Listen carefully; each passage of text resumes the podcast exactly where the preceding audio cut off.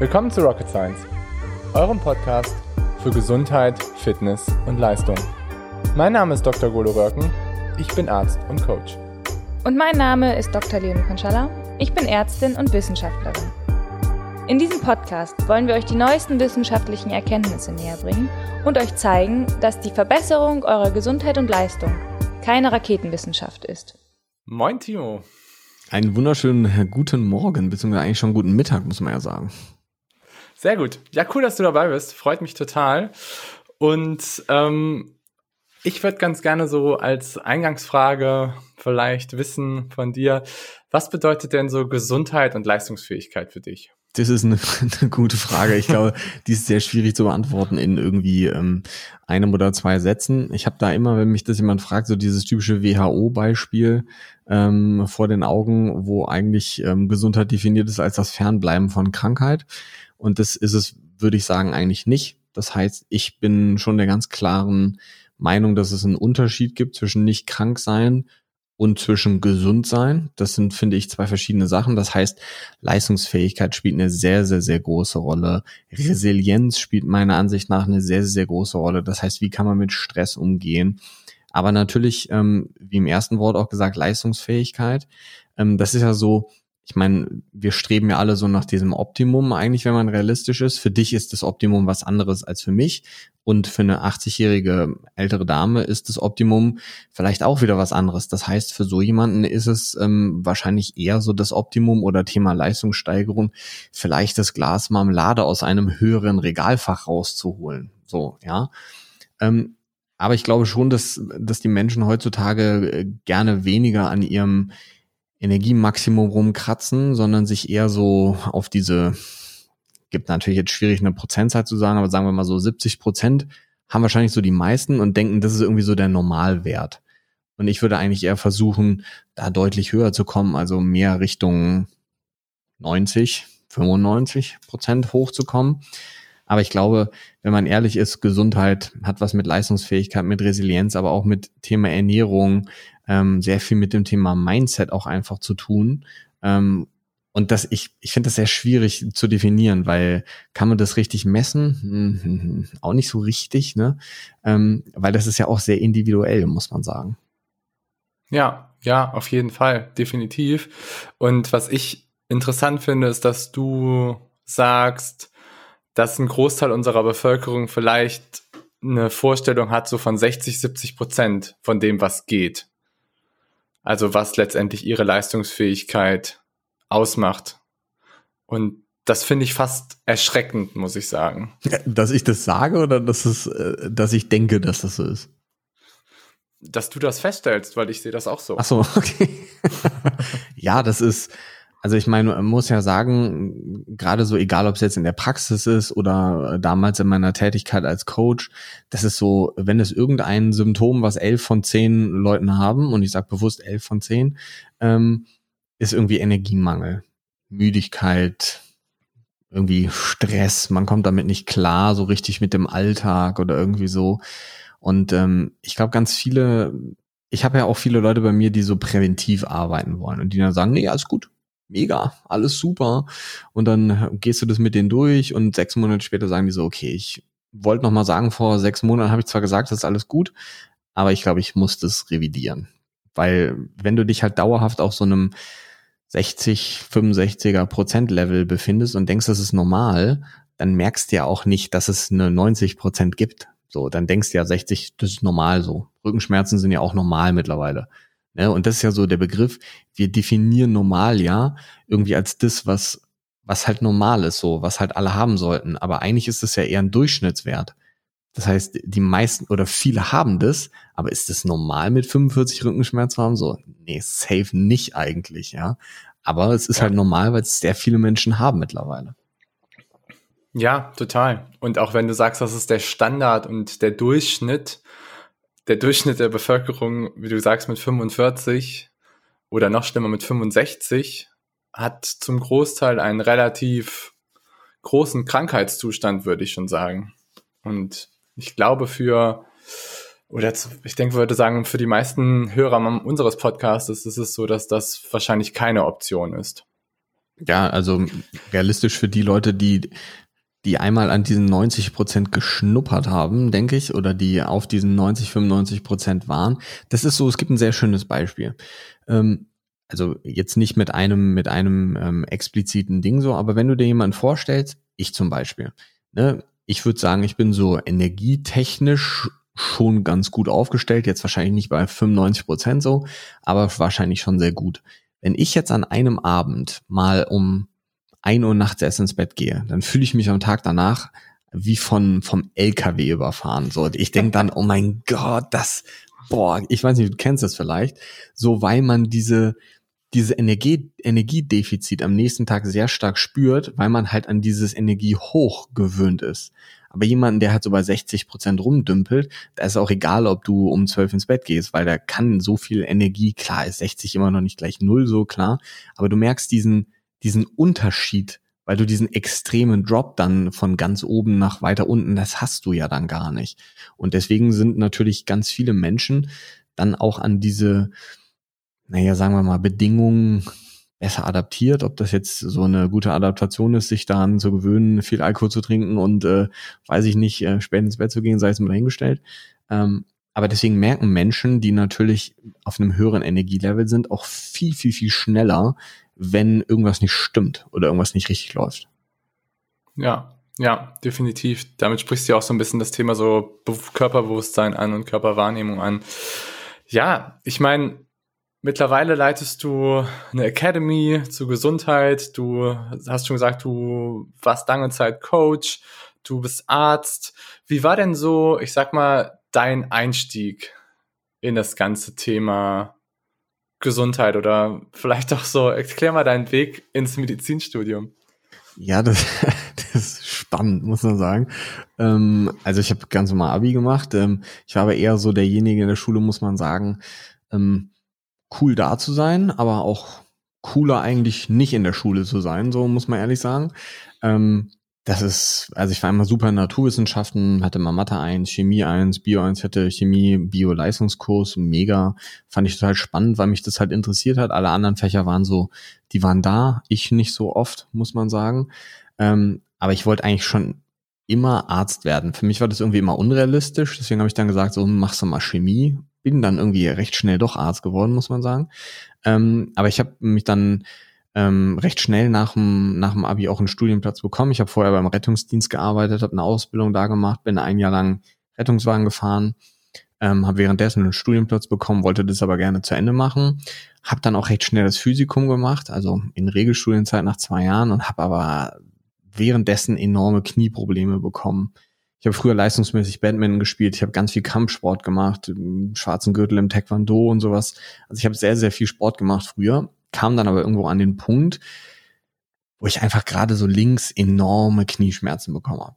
Und ähm, bin dann vom, zum ersten Orthopäden, der meinte so, ja klar, Chondropathie Patella Grad 4, äh, ganz schlimm, ähm, müssen wir operieren.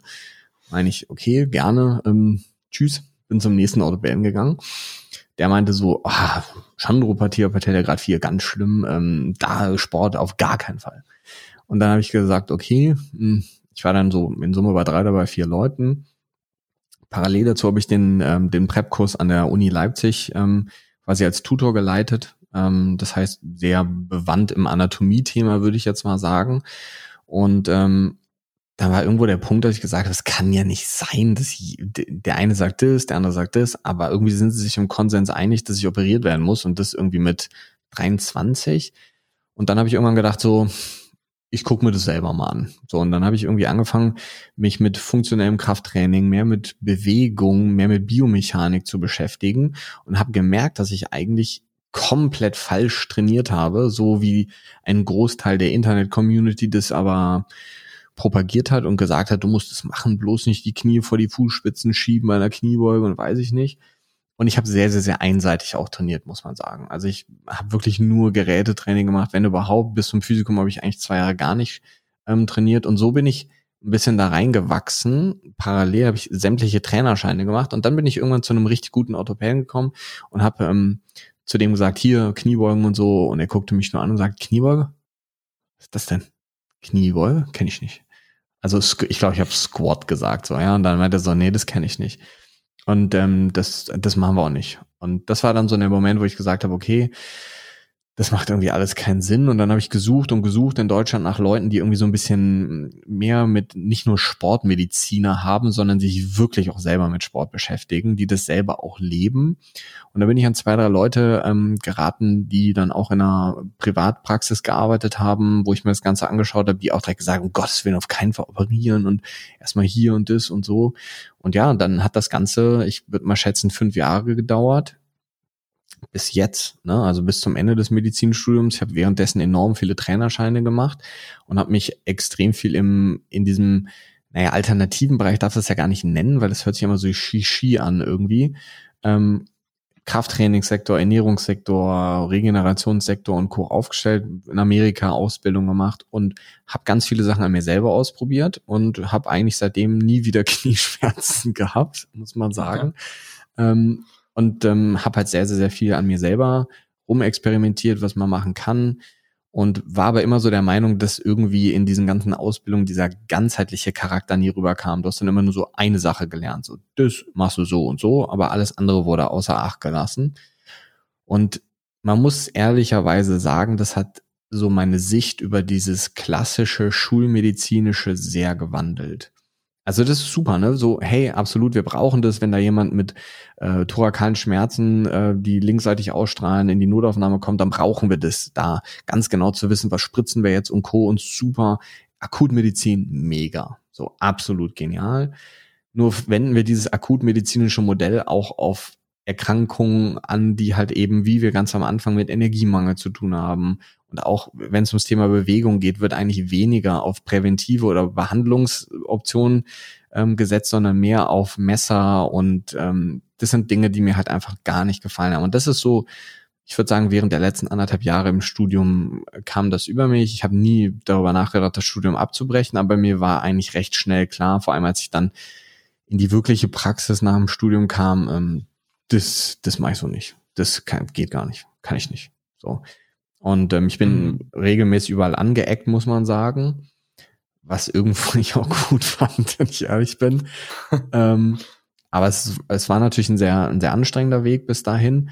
Aber ich will nichts davon missen. Und ich würde sagen, so den ausschlaggebenden Punkt, ähm, wo ich dann gesagt habe, so das musst du auf jeden Fall machen, als mein Vater ins Krankenhaus kam vor mittlerweile knapp drei Jahren und ähm, eigentlich nur wegen einem banalen Knieproblem auch ins, äh, ins Krankenhaus kam und dann letzten Endes nicht mehr rausgekommen ist ähm, und dann auch gestorben ist sechs Monate später.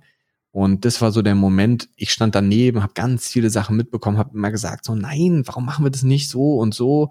Und die haben sich halt immer nur aufs Problem auch fokussiert, aber nicht darauf fokussiert, mal so das Grundsystem im Hintergrund zu stärken. Und ähm, das war dann irgendwann so der Moment, wo ich dann gesagt habe, so jetzt erst recht anders machen. Und so bin ich da ähm, reingerutscht, muss man schon fast sagen. Ja, ja. Und okay, und ich sag mal, als du dann bei deinem Dad so mit dabei warst, war das dann, also hast du dann auch viele Dinge hinterfragt, die dann da auch passiert sind? Also, also jetzt nicht alles, ne? Aber ähm, ganz, ganz, ganz viele Diagnosen. Das war so Diagnosenhopping, so von einer Diagnose zur anderen, weil die eine dann irgendwie nicht passte, die nächste passte eigentlich auch nicht. Aber das war so, das ist der kleine Student, so, den können wir, den nehmen wir nicht ernst, so. Und auch so, ich bin dann extra morgens um halb sieben ins Krankenhaus gefahren, um bei der Visite dabei zu sein und dann da meine Einwände ähm, einzubringen. Äh, erhöhter CRP-Wert von über 300 bei keinem Infektfokus und solche Sachen. Also wirklich extreme Blutwerte dann in dem Konsens auch. Aber man muss ehrlich sagen, denen war das auch egal. Also das war, also egal würde ist vielleicht so falsch gesagt, aber das war, ich, wir haben halt nur drei Minuten Zeit, mit ihnen zu reden. Und in diesen drei Minuten haben die eigentlich nur was erklärt, wo ich immer wieder eingehakt habe und gesagt habe, so, nee, das macht gar keinen Sinn. Also eine, eine Diagnose jemandem stellen, auf denen das eigentlich fast nichts von den Diagnosekriterien passt, nur weil man halt irgendwie eine Diagnose stellen wollte. Das, und dann auch, also dann passten teilweise Sachen auch einfach nicht zueinander. Dann ist er entlassen worden, hat einen falschen Medikamentenplan bekommen mit einem niedrigen Blutdruck, noch Blutdrucksenker und solche Sachen, haben sich dann einfach vertan. Und das in einem Haus der Maximalversorgung, ne, nur Uniklinikum. So, und das war schon mhm. der Moment, wo ich gesagt habe, hey, jeder da ist wahrscheinlich ein überragender Arzt gewesen, ja, absolut. Aber die Kommunikation zwischen denen hat überhaupt nicht funktioniert. Von der einen Station zur anderen und ähm, das war einfach, also sowas habe ich in meinem, also ich, ich noch nie mitbekommen, so extrem. Und ich war ja die ganze Zeit eigentlich dabei, aber hat halt auch keiner darauf gehört, was ich gesagt habe. Ja, okay, krass. Und ich sag mal, dann war es für dich so, dass letztendlich vom Studium her die, die Vorklinik war cool für dich, so bis zum Physikum fandest du alles mega interessant und dann ab der Klinik kam dann so ein bisschen der Punkt, wo du dachtest so, hm, okay. Ja, also es waren natürlich ganz viele Sachen dabei, die auch mega cool waren in der Klinik. Ne? Ich meine, gerade so die ganzen Erfahrungssachen zu sehen, auch mal im OP zu stehen, alleine auch um herauszufinden, dass es vielleicht das ist, was man nicht will. So, hast du zwei Wochen mhm. Dermatologie und kommst dann raus ja. und weißt, genau das werde ich in meinem Leben auf gar keinen Fall machen. So, ja. Auch das ist ja gut. So, ja, es ist ja gut. So, ja, hilft, hilft dir ja auch. Ja, muss man ja so auch sagen.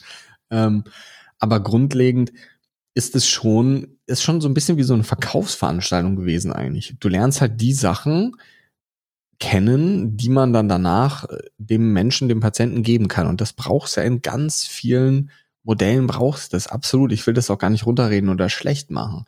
Nur es wurde halt nie im gesamten Studium, also ich kann ja an einer Hand abzählen, wie oft ich das Wort Ernährung gehört habe. Und dann war das so Mittelmeerkost. Fertig. Ja. So. Mhm. Und es ist halt auch ganz viel. Ich habe mittendrin dann irgendwann, als ich mich dann mehr mit den ganzen wissenschaftlichen Sachen auch beschäftigt habe, habe ich dann angefangen, Studien zu lesen über Supplemente, Nahrungsergänzungsmittel. Und dann hörst du drei Wochen später in einem Seminar der Allgemeinmedizin des Vitamin C Krebsverursacher. Und dann denkst du so, hä? Das ist schon 60 Jahre her, dass man das gedacht hat. So klar, wenn man das natürlich vollkommen falsch anwendet, viel zu hoch und weiß ich nicht, ist ja auch eine zielorientierte Frage. Da haben wir ja schon mal drüber geredet, ob das jetzt bei Sportlern so sinnvoll ist. Aber das ist ja, also grundlegend ist es schon sehr, sehr, sehr orientiert an das, was man mit Medikamenten danach macht, das Studium. Ich finde auch so ein bisschen, hört sich jetzt ein bisschen blöd an, aber es wird einem so ein bisschen der Kopf gewaschen schon. Ähm, weil ich glaube, ganz viele Leute ähm, studieren Medizin aus dem gleichen Grund, weil sie Menschen helfen wollen. Aber ganz oft geht es auch nicht darum, Menschen zu helfen, weil das System es nicht hergibt. So, mhm. gibt es einfach nicht ja. her. So, du hast keine Zeit und ich, ich würde behaupten, ein Großteil der Ärzte wollen das auch anders machen. Die wollen das anders machen, aber es geht nicht anders. Weil du hast nicht die Zeit, du hast nicht die Mittel und du hast doch nicht das Wissen, wie du ein Impingement in der Schulter anders behandelst als mit einem Messer oder mit ein, zwei Dehnübungen vielleicht. Das Wissen hast du einfach nicht, weil du das nicht lernst, weil das nachher in der Arztrolle keine wirkliche, ähm, es hat halt keinen Platz, weil natürlich auch viele Menschen das nicht wollen. Du kannst ja nicht zu jemandem sagen, der dann kommt und sagt, ich habe Schulterschmerzen, untersuchst den und der hat ein Painful Arc, der hat ein wirkliches Impingement so. Kannst du nicht sagen, so, oh, wir machen jetzt die Übung und die Übung und die Übung und die Übung und das machen sie jetzt sechs Monate und dann kommen sie wieder. So, die meisten Menschen wollen das ja nicht. So, die ja. wollen ja irgendwie eine schnelle Lösung. Die wollen ja nichts machen. So, und das ist, das bedingt sich halt negativ gegenseitig, würde ich sagen. Ja, also ich, ich würde sagen, bei mir kam so diese Realisation ein bisschen später als bei dir. Ich fand die Vorklinik mega, mega cool. Bei unserem Studium fand ich unglaublich, auch im Vergleich so zum Sportstudium. Ich finde, du hast viel mehr mitgenommen, so gerade was die Basics angeht. Aber dann in der Klinik war es oft so, dass ich dachte, okay, das will ich nicht machen, das will ich nicht machen, das will ich nicht machen. Ich will Sportmedizin machen, ich will Prävention machen und ich will halt auch Lebensstil machen. Und da gebe ich dir hundertprozentig recht, das wurde halt total stiefmütterlich, wenn überhaupt, behandelt. So. Und was mich letztendlich am meisten genervt hat und was mich dann auch letztendlich bewegt hat, zu sagen, okay, ich mache was anderes oder ich arbeite halt irgendwie ganzheitlicher, war letztendlich, dass ich immer das Gefühl hatte, wir behandeln halt nur die Symptome, also wir managen letztendlich nur, aber ursachlich gehen wir eigentlich nicht so richtig rein, außer es ist natürlich jetzt was fulminant akutes lebensbedrohliches, dann ist es noch was anderes. Aber gerade so was Prävention angeht, was Lebensstilmedizin angeht, was letztendlich ja an der Ursache ansetzt, von Herzinfarkt, von Diabetes, von Stoffwechselerkrankungen, von den ganz großen Killern in unserer Zivilisation, das behandeln wir erst mit 65 und dann ist es schon viel zu spät. Ja, absolut. Was, was meinst du jetzt mit, weil du hast gerade gesagt, ähm, dass man gerne doch mal so auf diese ursächlichen Sachen bei so akuten, lebensbedrohlichen Sachen eingeht. Was meinst du damit?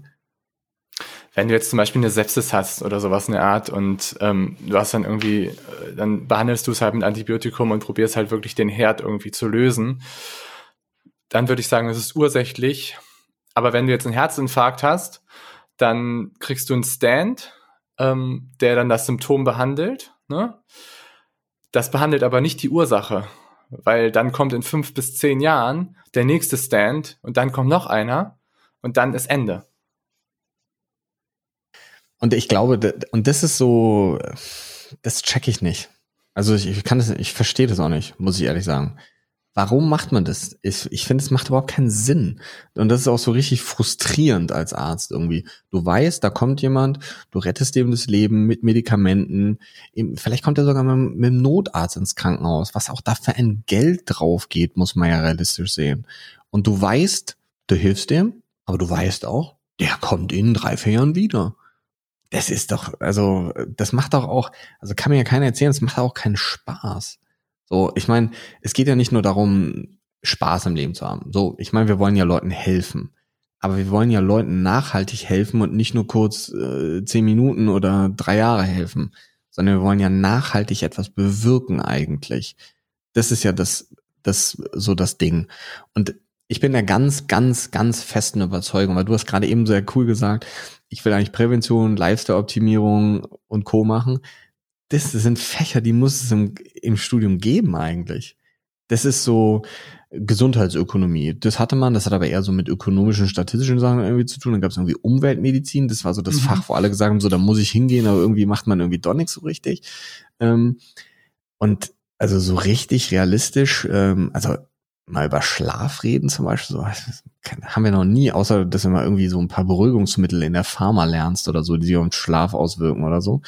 Ähm, aber realistisch wirklich, es müsste halt eigentlich einen Facharzt oder einen Arzt für Prävention geben. Sowas müsste es halt eigentlich geben. Ja. So, weil das ja. würde nicht nur uns helfen, also ich meine, wir machen das ja so oder so, aber das würde vor allem auch dem System helfen und das würde auch den Krankenhäusern helfen, auch den Arztpraxen helfen, weil sind wir mal ehrlich, wie viele von den Leuten, die im Krankenhaus landen oder in der Praxis landen, haben wirklich etwas, wie oft ist es, dass die Leute weggeschickt werden? Ich hatte heute Morgen zwei Leute in der Praxis, die waren bei acht Ärzten oder so, die sind von einem zum anderen geschickt worden, weil keiner helfen konnte. Ja klar war das Problem auch nicht irgendwo mit Symptomen behandelbar ist, sondern weil das eine ursächliche Problematik ist und die kriegst du halt in zehn Minuten nicht raus.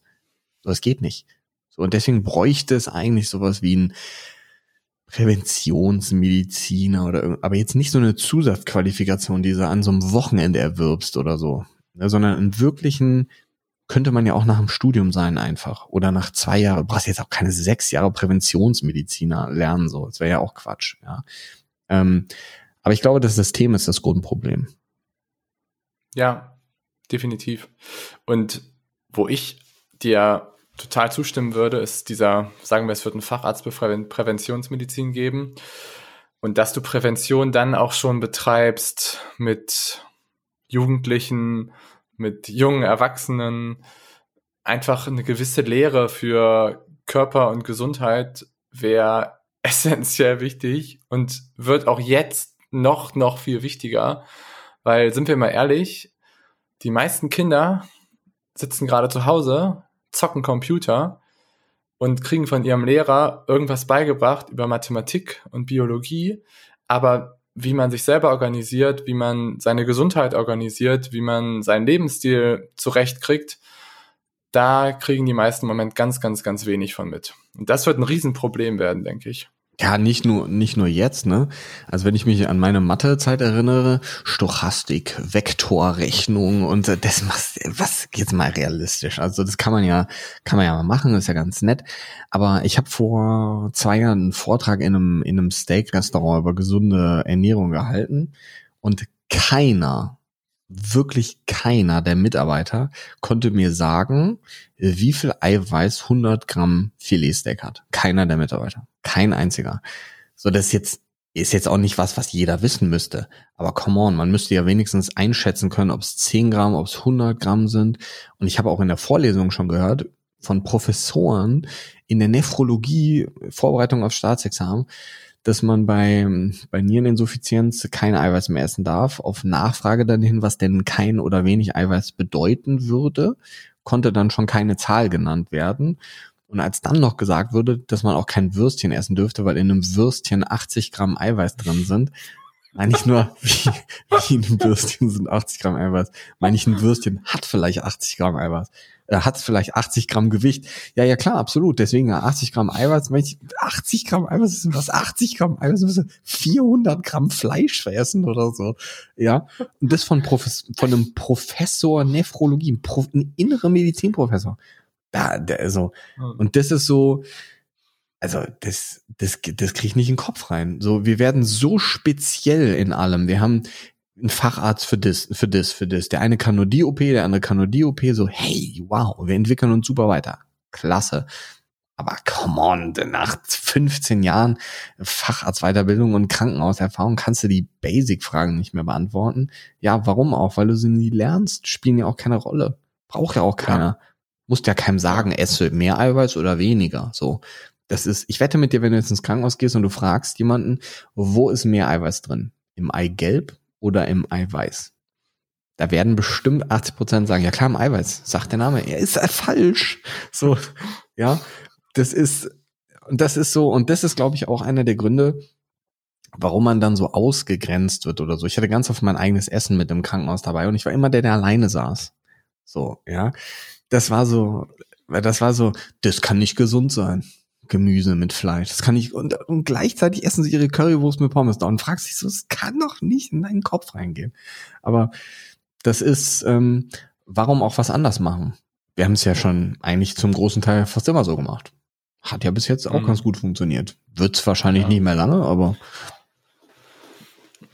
Ich finde aber, wenn du jetzt sagst, du diese Spezialisierung, ähm, ich kann dir nur von dem meinem Schwiegerpapa erklären, erzählen. Und der ist ähm, so ein alteingesessener Gynäkologe. Und der hat ein richtig breites Wissen. Also der weiß, der weiß von allen Systemen irgendwie was. Und der kann dir auch, der kann dir auch was zu deinem Herzinfarkt sagen und der kann dir auch was dazu sagen. Und irgendwie habe ich das Gefühl, die Ausbildung war früher anders. Die Ausbildung war früher manueller, die Ausbildung war früher nicht so spezifisch, Kleinkam, IMPP, jedes kleinste bisschen wird abgefragt, sondern es war mehr so eine ganzheitlichere Ausbildung und danach kam erst die Spezialisierung. Ja, absolut. Also das kann ich, also bin ich auch fest von überzeugt, definitiv. Ich glaube, es liegt natürlich auch so ein bisschen an einem selber, was man auch langfristig behalten möchte oder nicht. Vielleicht ist er, ich kenne ihn jetzt ja nicht, aber vielleicht ist er auch ein Typ, der das einfach auch, der das einfach auch für sich selber als Anspruch hat, muss man natürlich sagen, ja. Ähm, aber absolut, ich bin ähm, total bei dir, weil ich glaube schon, also sind wir, ich habe Examen gemacht vor drei Jahren und das ist so, du hast 320 Fragen oder so gehabt im IMPP, im schriftlichen Examen und da wirst du nicht gefragt nach einem Herzinfarkt oder so. Da wird gefragt, welches Zytochrom P450 Enzym in der Leber durch welche Nahrungsmittel eventuell aktiviert, gehemmt wird und ähm, welches Medikament mit welchem interagiert und wie und was und wo. Da ist keine Frage mehr zu, zu diesen Standard-Basic-Sachen, zu diesem breiten Wissen. Das fragt keiner ja. mehr. Hast recht. Also Grapefruit, Grapefruit ja. 80 Prozent der Fragen. Genau, genau ich wollte gerade sagen, Grapefruit Saft war der größte Teil wahrscheinlich richtig, ja. Wenn irgendwas mit Medikamenten gewesen wäre und Antibiotika, wäre es Milch gewesen wahrscheinlich so, ja. Ähm, aber ja, das, das, das sind halt so, so Basic Sachen, so ein Herzinfarkt. Ich weiß genau, von diesen 320 Fragen, oder doch, ich glaube, es waren 320, hatten wir zwei Fragen, zum Thema Herz und das war nur so zu klappen, wie ziehen, wie sich ja. was anhört, wie sich eine Aortenklappe stehen. Das ist auch basic, so theoretisch für einen Mediziner. Aber wenn man sich mal überlegt, was die meisten Fälle sind, die wir haben, da geht's nicht darum zu wissen, welche Chemotherapie mit was wo interagiert. Das hast du zwei Jahre später eh wieder vergessen. Dieses breite Wissen geht absolut verloren später. Und das ist, das ist schade. Ja, ja, total, absolut Ich glaube, wir hatten 15 Fragen zu Auge und hatten fünf Fragen Gen zu Kardiologie. Genau, sowas, sowas, sowas hatte ich nämlich auch. Ja, ganz viel Auge, Gesundheitsökonomie war auch dabei und so. Das ist ja, weiß nicht, ob man das so braucht, aber ja, safe, safe. Ja, ich sag mal, du hast ja relativ viel Erfahrung so im Kraft, Krafttraining und Kraftsport. Und jetzt im Moment entwickelst du dich ja eher so ein bisschen in Richtung Ausdauertraining.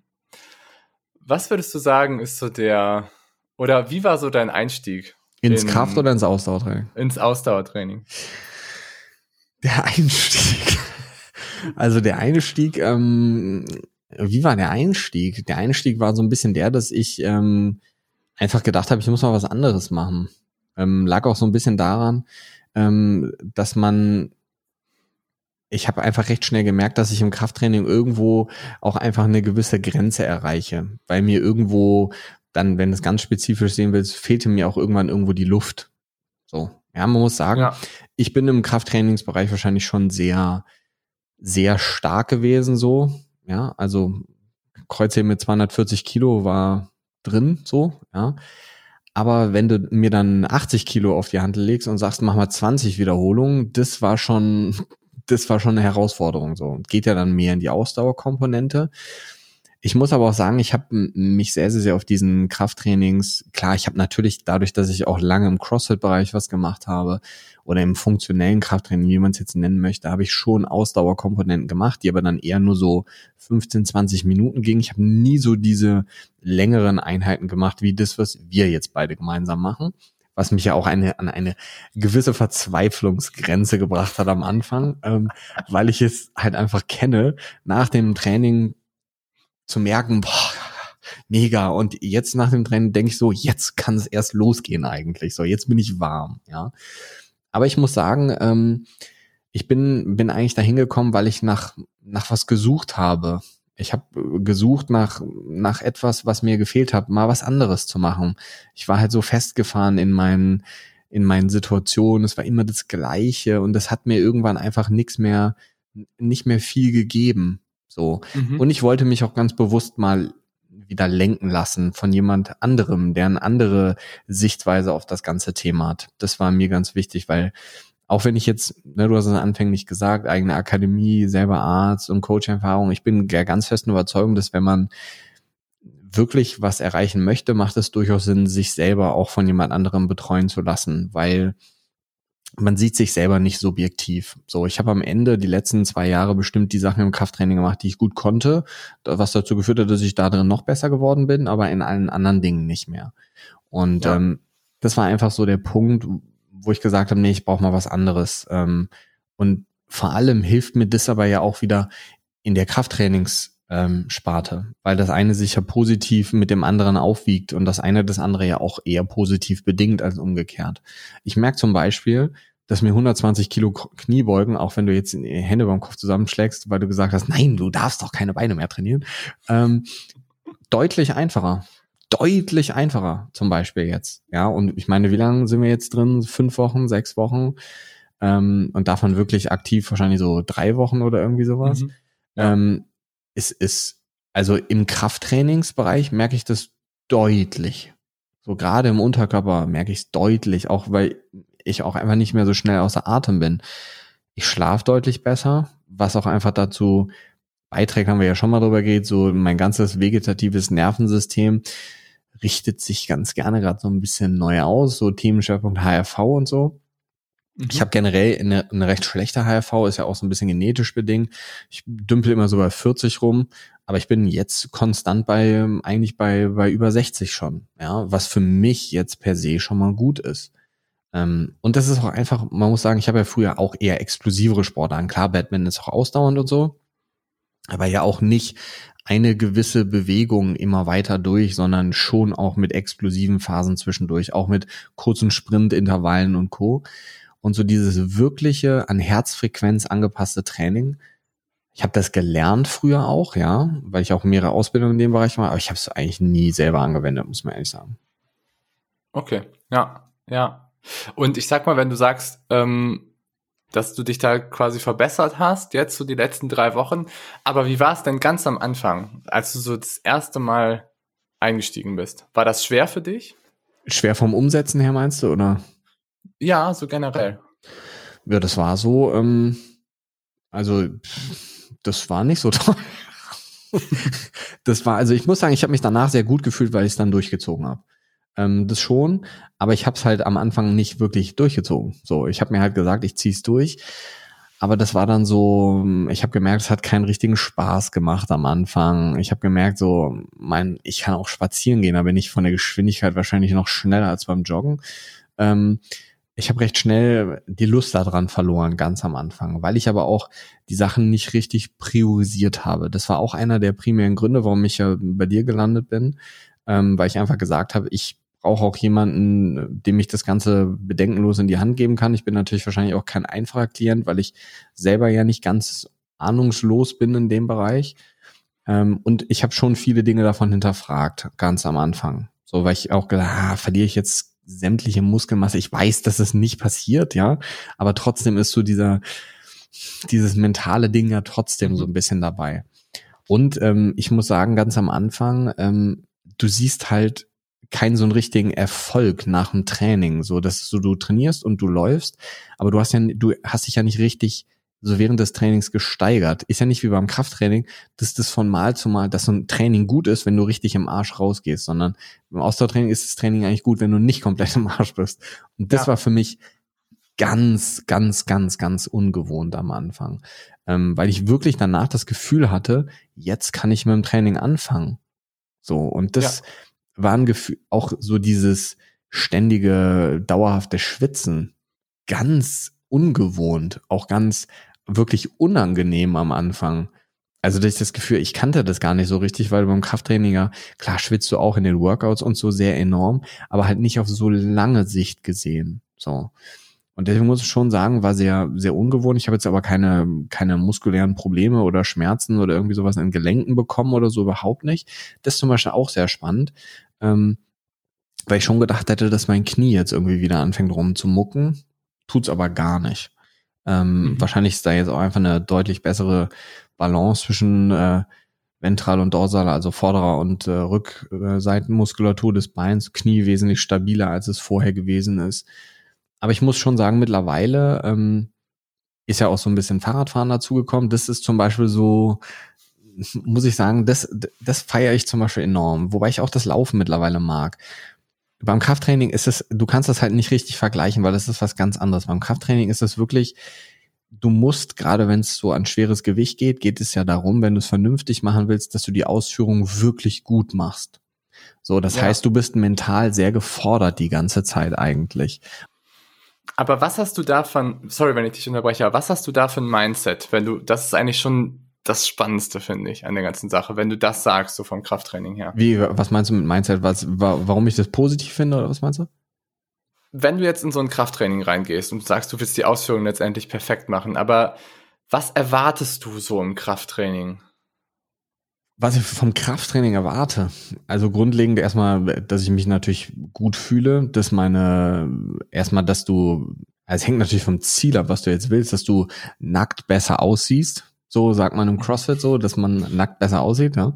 Ähm, aber natürlich auch irgendwo, wenn du das Training so strukturierst und das, ich bin ja nie derjenige gewesen, der einfach so ins Fitnessstudio gegangen ist und äh, Geräte Plan A, B, C, D, E, F gemacht hat, sondern immer die Sachen so sinnvoll miteinander kombiniert hat, dass ich eine wirklich gute Balance der Sachen hatte. Das heißt, für mich war auch Schmerzfreiheit einfach auch immer ein Punkt, der eine große, große Rolle gespielt hat. Ja, ja. Aber ich sag mal, im Training gehst du ja schon immer an so eine gewisse Schmerzgrenze. Ach so, ran. das meinst du, ja. Also es geht mental darum, ähm, grundlegend, du willst, du gehst schon immer bei jedem Satz, also jetzt nicht bei jedem Satz, aber du gehst schon immer, du strukturierst das Training so, dass du komplett am Limit bist. Weil du reizt das Limit aus und je mehr du das Limit ausreizt, es geht eigentlich immer darum, in jedem Training das Limit weiter auszureizen, um besser zu werden vom Prinzip her. Genau. Und das ist halt, das ist der größte Unterschied zum Ausdauertraining.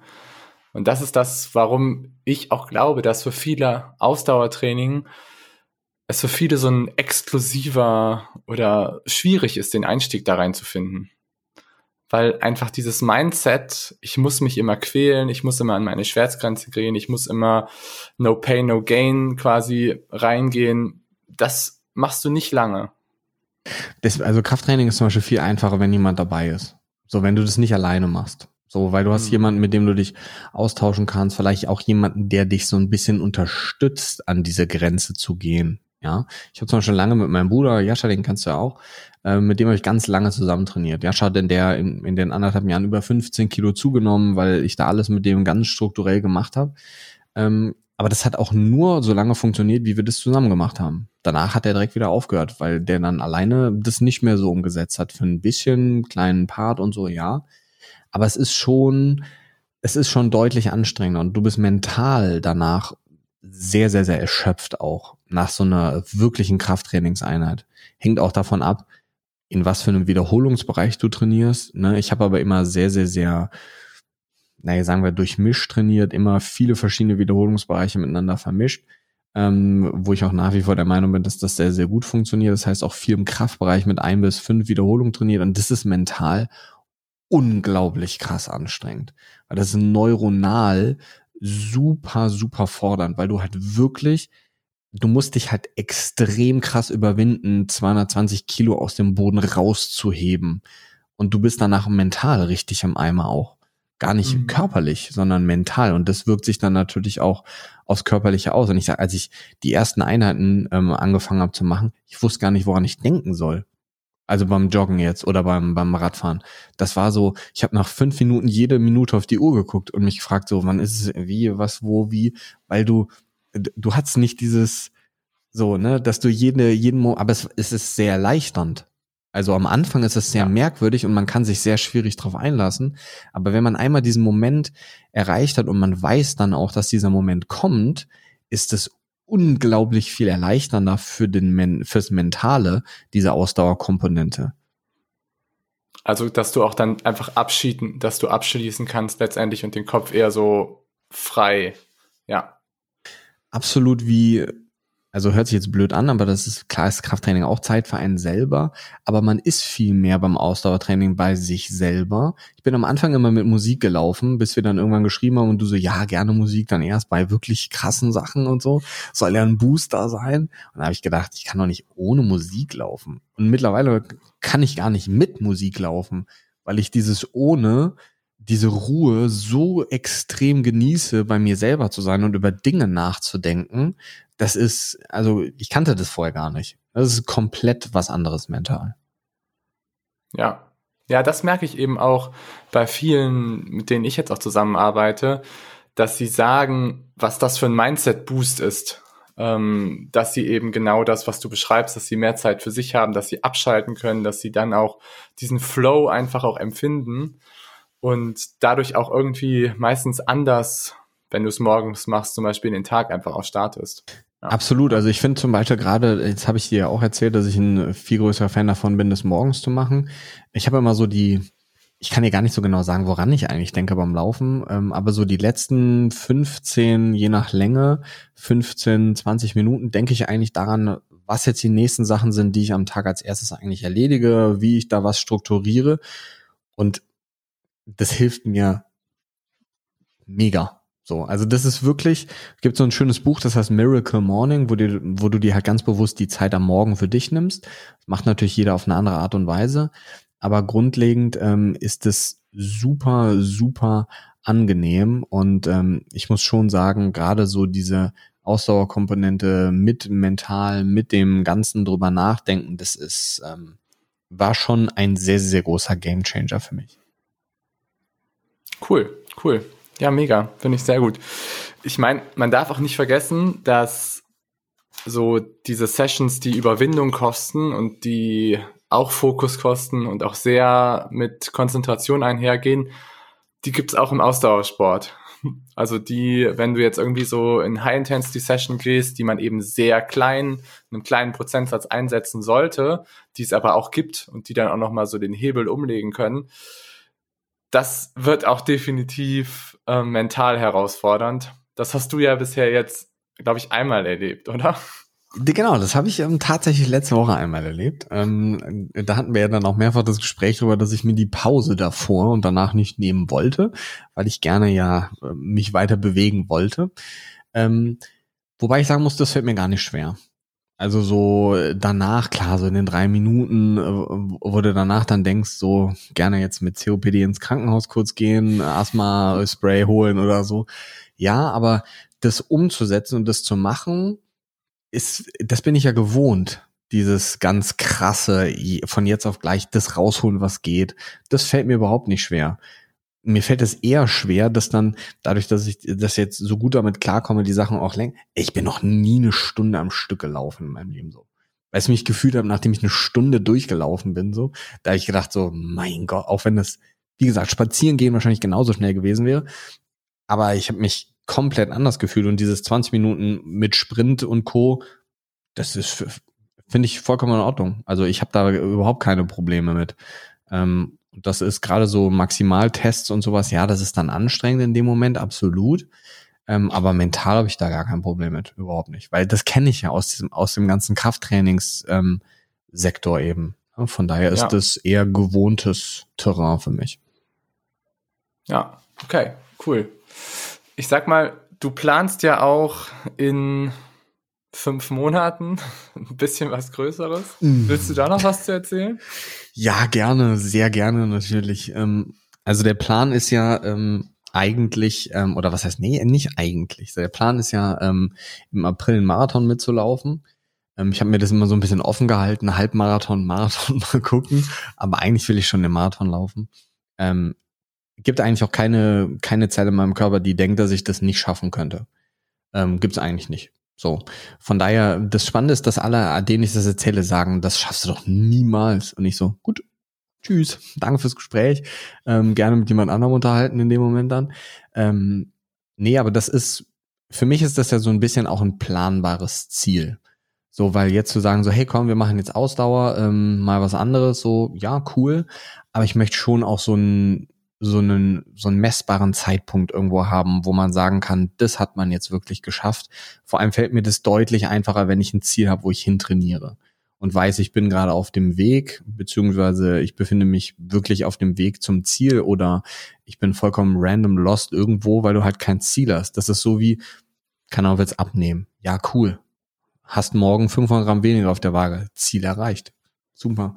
Ja, das ist, ich finde schon so gerade, ich meine, kennst du es bestimmt so Smart-Methode, ähm, spezifisches Ziel, messbar, attraktiv, realistisch, terminiert. Ich denke schon, in fünf Monaten sollte das realistisch sein, ähm, zu sagen, dass man den Marathon läuft. Mir ist da gar keine Zeit wichtig. So, das ist mir eigentlich egal. Ich will das nur schaffen. So, das ist für mich das Wichtigste. Und ich mache das auch nicht für irgendwen, um irgendwem da irgendwas zu beweisen, sondern ich mache das eigentlich für mich, um mal wieder eine neue Hürde, eine neue Herausforderung zu meistern und um auch einfach was anderes mal zu machen. Klar ist mein Ziel natürlich auch, gar nicht jetzt unbedingt so dieser Marathon, sondern mir geht's viel mehr um den Weg dahin eigentlich. Das heißt, das Ziel Gesundheit ist für mich ganz wichtig. Ich dokumentiere das Ganze mit sämtlichen Messwerten. Ich dokumentiere das bei YouTube, weil ich das einfach spannend finde, den Leuten auch realistisch zu zeigen, was umsetzbar ist und nicht nur zu sagen, hey, ich bin Coach und Arzt und ähm, das ist wichtig bei dem Mangel und das ist bei dem, sondern Sehen wir mal ehrlich, auch wenn wir wissen, wie die Dinge funktionieren, setzt man sie ja dann doch im Alltag häufig nicht um, weil man nicht weiß wie, weil dann der Alltag dazwischen kommt und das ist auch einfach für mich nochmal eine, ja, eine, eine Option, mich selber wieder zu verbessern. So, das ist genau das, worüber wir am Anfang gestrebt haben oder worüber wir am Anfang geredet haben. Eigentlich streben wir alle nach der besten Leistung und ähm, es gibt ganz viele verschiedene Optionen, Leistung zu erreichen. Und dieser Ausdauerbereich ist einer, den ich noch nie leistungstechnisch erreicht habe, den ich, auf den ich mich auch noch nie fokussiert habe. Und ähm, das ist so ein bisschen so die Reise zur besten Version von mir selber wahrscheinlich. Ähm, und das Ganze eben so, dass ich es nicht selber machen muss, beziehungsweise ich möchte halt auch Spaß dabei haben, muss man ehrlich sagen, bei dieser Journey. So, und die Planung dahinter, ja, ist cool für jemand anderen, aber für einen selber ist das schon, man zerdenkt dann alles und äh, mache ich das jetzt so? Und ich will mir auch gar keine Gedanken darüber machen, wie mache ich das? Ich will das nur umsetzen. Ich will Spaß dran haben, ich will richtig leiden dabei auch. Und ich würde nicht leiden, wenn ich es mir selber so aufsetze. Und ähm, ja. das ist das ist so das Ziel, im April das zu machen. In Hamburg sind ja noch ein paar andere Menschen dabei, die das dann auch noch mitmachen. Und ähm, nee, ich freue mich da mega drauf. Ich habe da ultra Respekt vor. Ich habe da auch ultra Angst vor, sage ich dir auch ganz ehrlich so. Ja, das ist so. Ich denke jetzt, wenn ich laufen gehe eine Stunde, denke ich so, wie soll ich denn das jetzt? Das, boah, nee, für zehn Kilometer, so, wie soll ich denn das 42 machen? So, ja. Ich meine, wir haben da noch fünf Monate. Ich vertraue dir da absolut. Und ähm, das ist, glaube ich, auch so der wichtigste Punkt, wenn man mit jemandem zusammenarbeitet, dass man demjenigen vertraut, dass derjenige auch sein Herzblut da reinlegt. Das merkt man bei dir definitiv auch. Und ähm, deswegen, ich fühle mich da super betreut, ich fühle mich da gut aufgehoben und ähm, ich finde auch einfach, dass das eine, eine Inspiration für alle anderen Menschen sein kann, gerade in der Situation, in der wir uns momentan befinden, weil jeder hat irgendwie diesen Struggle mit Bewegung, mit äh, irgendwie ein paar Pfund zu viel drauf und ist ja alles bis zu einem gewissen Punkt irgendwo gerechtfertigt, müssen ja jetzt diese Pandemie, die Diskussion hier auch nicht auffachen lassen. Aber grundlegend, ähm, ich glaube, haben ja sehr, sehr viele Menschen im Moment so diesen, diesen Punkt, dass sie gerne was ändern möchten, nicht wissen wie, ähm, auch die Menschen einfach fehlen, die im Moment über das Thema Prävention sprechen. Was, wie und was, wie komme ich in Bewegung, wie mache ich das überhaupt? Weil so kompliziert ist es ja eigentlich nicht.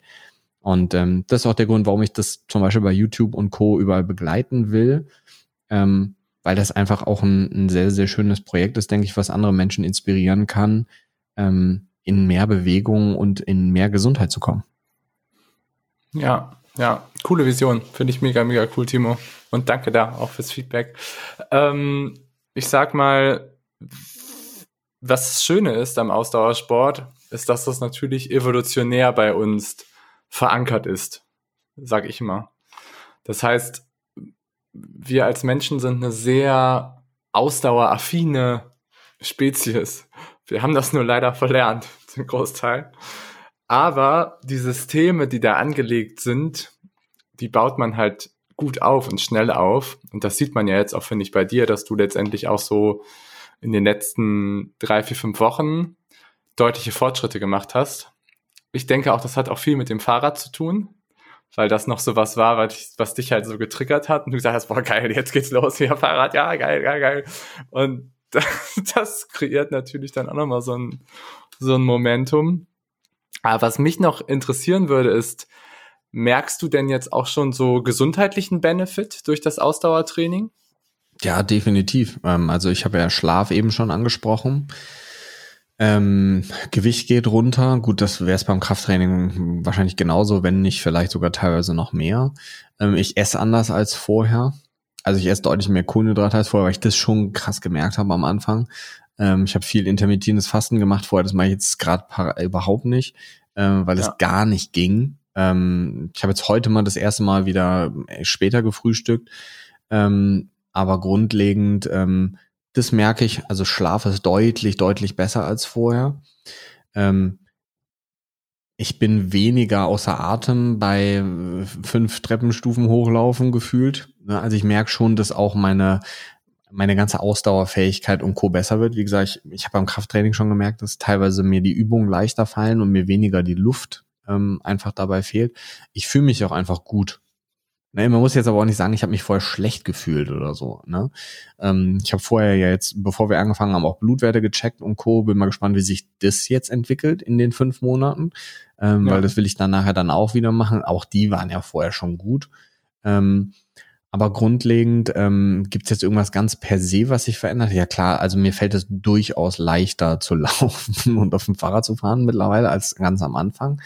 Ähm, ich hatte ja so ein paar. Außer der Hintern, sonst glaube ich passt es. Boah, der Hintern auf dem Fahrrad, das, das, das ist immer noch, nee, das ist ganz merkwürdig. Also das merke ich immer noch Tage danach. Wobei das auch deutlich besser geworden ist. Also das war am Anfang viel schlimmer, als es jetzt ist. Ähm, aber es ist, wundert mich schon, dass ich mit dem Laufen auch so gut klarkomme. Also es ist jetzt immer noch nicht eine Meisterleistung, das definitiv nicht. Ähm, aber ich habe schon das Gefühl, dass ich auch besser laufe. Also ich würde es immer noch nicht als Laufen definieren wahrscheinlich, ähm, sondern es ist eher so ein Hopserlauf oder so, ist eher so ein Hopsen so ein bisschen. Ähm, aber grundsätzlich, ähm, ich fühle mich auch einfach gut. Ne, das ist, und das hängt natürlich dann viel mit den Gesamtkomponenten auch einfach zusammen. Ähm, aber es gibt mir auch, es gibt mir auch Struktur. So, jetzt wenig, dass es jetzt nicht nur mit dem, ähm, mit dem Sport an sich zu tun hat, sondern es gibt mir, es gibt mir auch wirklich Struktur. Vor allem ist es super einfach. Du ziehst halt Schuhe an und gehst raus oder du gehst in den Keller und setzt dich aufs Fahrrad. So, du musst nicht erst ins Fitnessstudio fahren und dann musst du überlegen, ist das Gerät frei, ist die Handel frei, sondern du kannst halt machen. Du kannst es halt mhm. auch spontan, schnell überall machen. Das ist auch was, was mir, ähm, was mir total gut fällt. Und was ich auch zum Beispiel super finde, ich bin so ein technikaffiner Gadget-Man. So, also ich messe sehr gerne Dinge und das ist zum Beispiel beim Laufen auch viel cooler als beim Krafttraining. So, weil du kannst es halt viel besser messen. Klar kannst du natürlich Krafttraining Gewichte und so messen, aber jetzt technisch meine ich mit Herzfrequenz und HRV und so. Und da bin ich schon, finde ich schon, dass gerade so dieses HRV-Thema finde ich sehr, sehr, sehr spannend im Moment, weil ich das schon seit über vier Jahren messe. Ähm, ja. Und ich in so einem Bereich, wo ich dauerhaft viel Sport gemacht habe, vier, fünf Mal die Woche, ähm, noch nie in diesen Herzfrequenzbereichen dauerhaft war.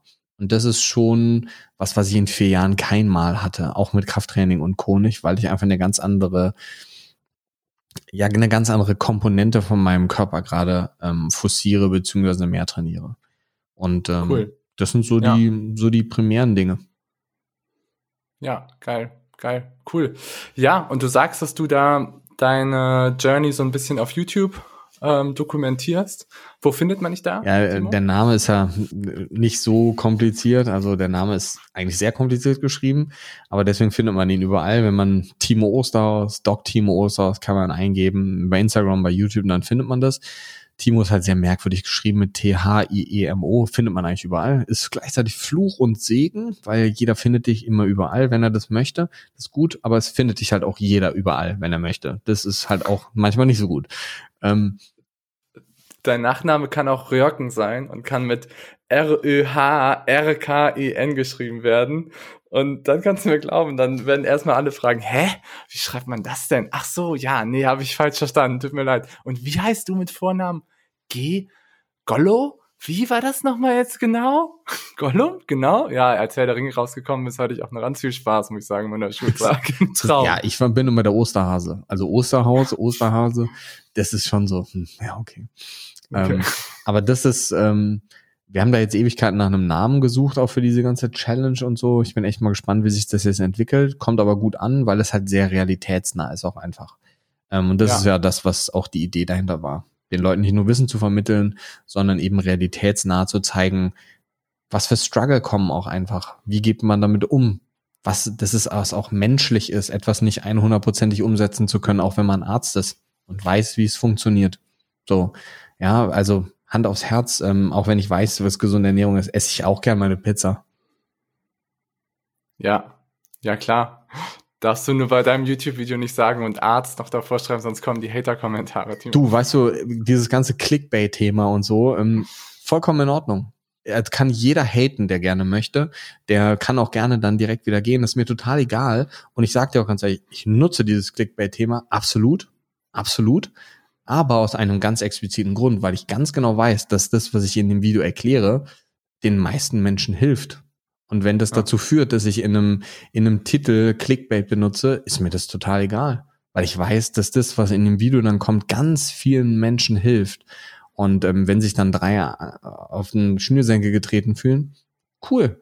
So, ich meine, sagt dir ja schon alles. Wenn sich jemand die Zeit nimmt, dich zu haten, dann wird in deren Leben so oder so nicht so viel Sinnvolles passieren wahrscheinlich. Ähm, Ne? Aber wie gesagt, da kann jeder auch so seine, du wirst, man wird nie jedem alles recht machen. Ich habe, da kam damit am Anfang auch nicht gut klar. So, ja, absolut.